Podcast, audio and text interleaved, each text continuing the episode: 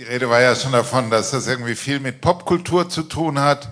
Und äh, tatsächlich, das Auftreten der Identitären ist abgekupfert äh, von einem äh, Hollywood-Film, den es vor ein paar Jahren gegeben hat, nämlich der Film Die 300. Das Zeichen der Identitären, das werden viele von euch wissen, ist also ein nach unten offenes schwarzes Dreieck auf gelbem Grund das ist ein griechischer Buchstabe, das Lambda. Und dieses Lambda steht für Lakedaimon. Das war nun wiederum der Name für die antiken Spartaner, die im Jahr 480 vor der Zeitrechnung Griechenland gegen die Horden aus dem Osten, aus Persien verteidigt haben und für die es, wenn einige noch aus der Schule kennen, ja diesen Spruch gibt, Wanderer, kommst du nach Sparta, verkündige dort, dass du uns hast liegen gesehen, wie das Gesetz es befahl. Das heißt, sie waren bereit zu kämpfen und zu sterben, um ihre Kultur zu bewahren. Klammer aus, weswegen das Blödste politisch, was man tun kann, ist, auf die äh, mit Gewalt zu reagieren. Das äh, politische Programm ist klar, sagen Sie auch immer wieder, gegen Immigration, gegen Multikulturalismus und gegen Islam.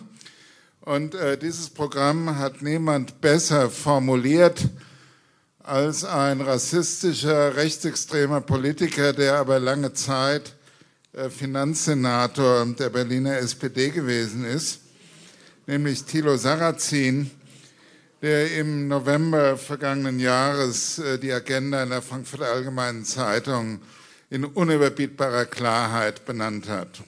Zitat. So schaffen Globalisierung und Einwanderung in den Industriestaaten große Gruppen von Verlierern. Es leiden ja nicht nur die unmittelbar Betroffenen, sondern auch Familien und ganze Regionen.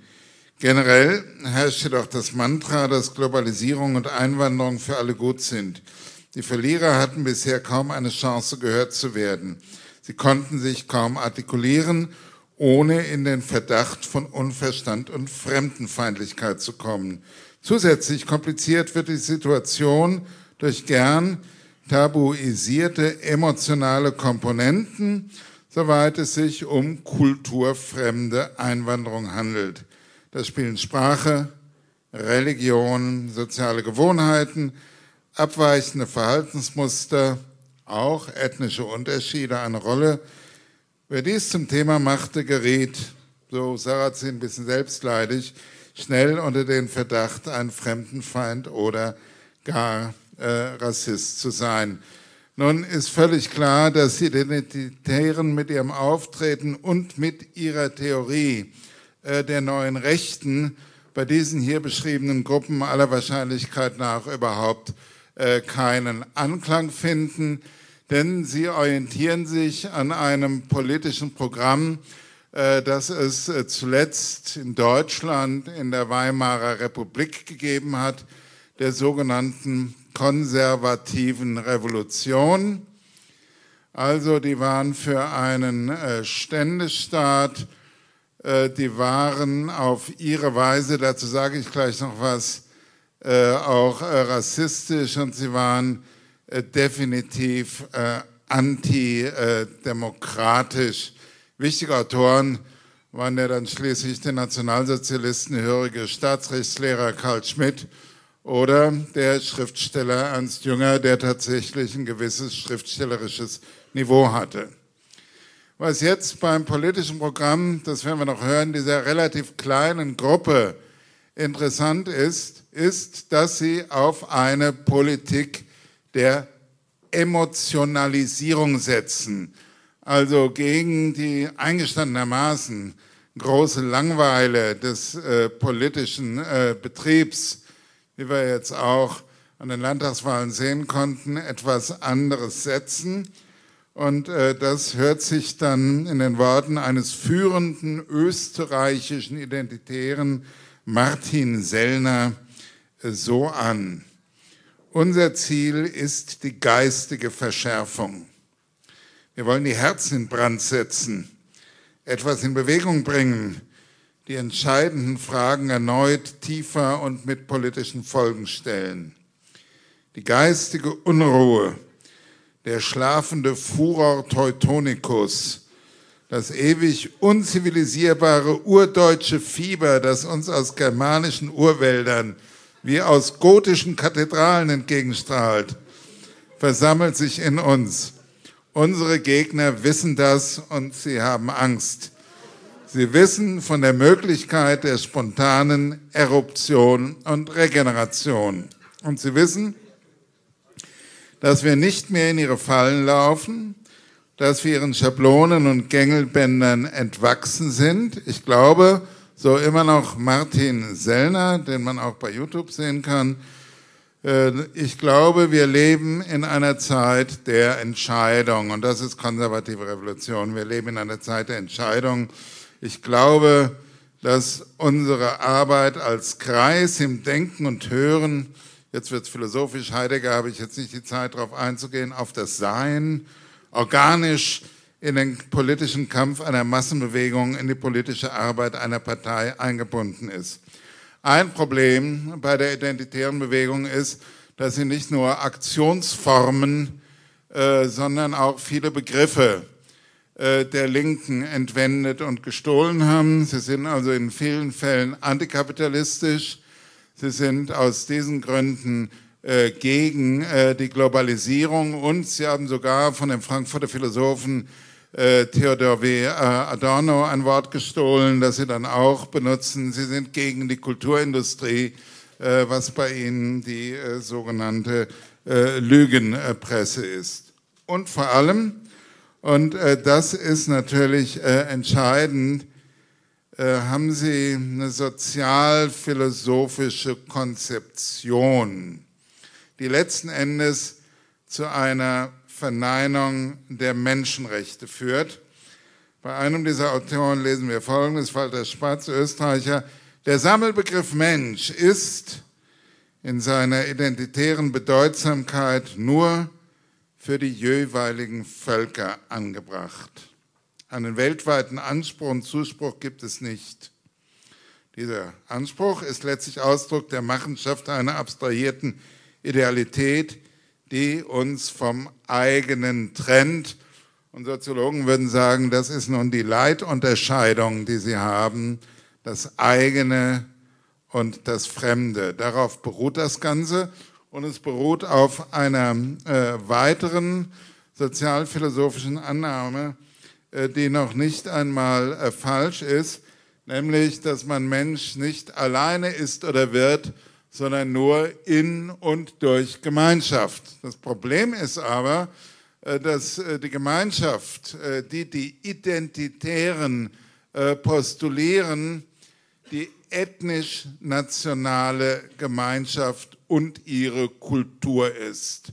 Und deswegen würden sie auch immer, wenn ihr jetzt mit irgendjemandem von denen diskutiert, strikt verneinen, dass sie Rassisten sind. Insofern ist das postnarzisstische Rechte Sie würden niemals äh, zugeben, dass die eine Kultur höher als die andere ist. Und dann sagen, jede Kultur ist gleichwertig, aber aus dem inneren Kultur erwächst die Identifikation, erwächst die Möglichkeit äh, des äh, Menschseins. Das heißt, dieses eigene ist es, was jemanden überhaupt zum Mensch macht. Und deswegen sollte die Welt so gegliedert sein, dass sie aus ethnisch-kulturellen Nationalstaaten äh, besteht. Und deswegen, und das kann man sich auf der Zunge zergehen lassen, sind sie auch in letzter Instanz und ganz offen äh, gegen die äh, Menschenrechte und gegen den Individualismus.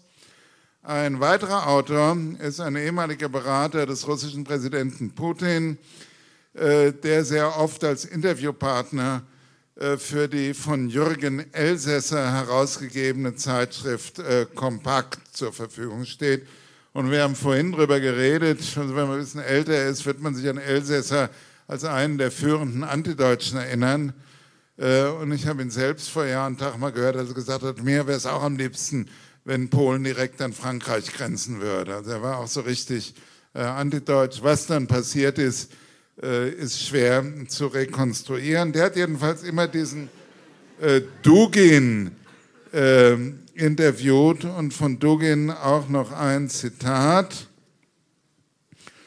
Niemals zuvor wurde der Individualismus so glorifiziert, wenn gleichzeitig niemals zuvor die Menschen auf der ganzen Welt so ähnlich waren. In ihrem Benehmen, Gewohnheiten, Erscheinungen, Techniken und Geschmäckern. In dem Versprechen der individuellen Menschenrechte, so Dugin, hat die Menschheit sich selbst verloren. Bald wird sie durch das Posthumane ersetzt werden, einen geklonten Androiden.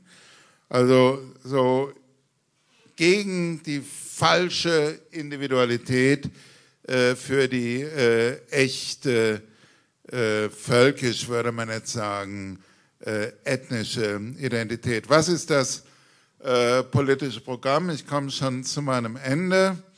Sie haben, wie gesagt, viele Ideen von der revolutionären Linken gestohlen, unter anderem auch von dem äh, italienischen äh, Kommunisten und Sozialtheoretiker Antonio Gramsci, der in den 20er Jahren im Widerstand gegen Mussolini davon gesprochen hat, dass es darauf ankommt, die kulturelle Hegemonie zu erringen, bevor man die politische Hegemonie erreicht. Deswegen würden die Identitären heute sagen, es ist auch kein Einwand gegen sie, dass sie nicht viele sind. Im Gegenteil, da gibt es in Schnellroda in Thüringen den Antaios Verlag von äh, Götz Kubitschek. Es gibt das Institut für äh, Staatspolitik und die haben sich jetzt als Ziel gesetzt, ein Prozent der politisch interessierten Bevölkerung auf ihre Seite zu ziehen. Und sie behaupten im Sinne von Gramsci, äh, wenn ihnen äh, das äh, gelungen ist, dann haben sie äh, quasi schon äh, gewonnen. Jetzt könnte man gerade, und damit höre ich auch, nach den äh, letzten Landtagswahlen sagen, naja, also alles ähm, halb so wild, also so ein politischer Ausläufer dieses Denkens, die AfD hat ordentlich Federn äh, gelassen, aber so ist es nicht. Mit dem Sarrazin-Zitat am Anfang wollte ich zeigen, dass diese Denkmuster, selbst wenn sie nicht so esoterisch mit den Gedanken der konservativen Revolution aus den 1920er Jahren munitioniert sind, äh, durchaus noch ähm, auf eine breite Anhängerschaft reden können. Also, wenn man so will, das Verdienst der Identitären ist es, dass sie diese Stimmung, dieses Gefühl auf theoretische Begriffe geführt hat, mit denen man sich dann auch auseinandersetzen kann.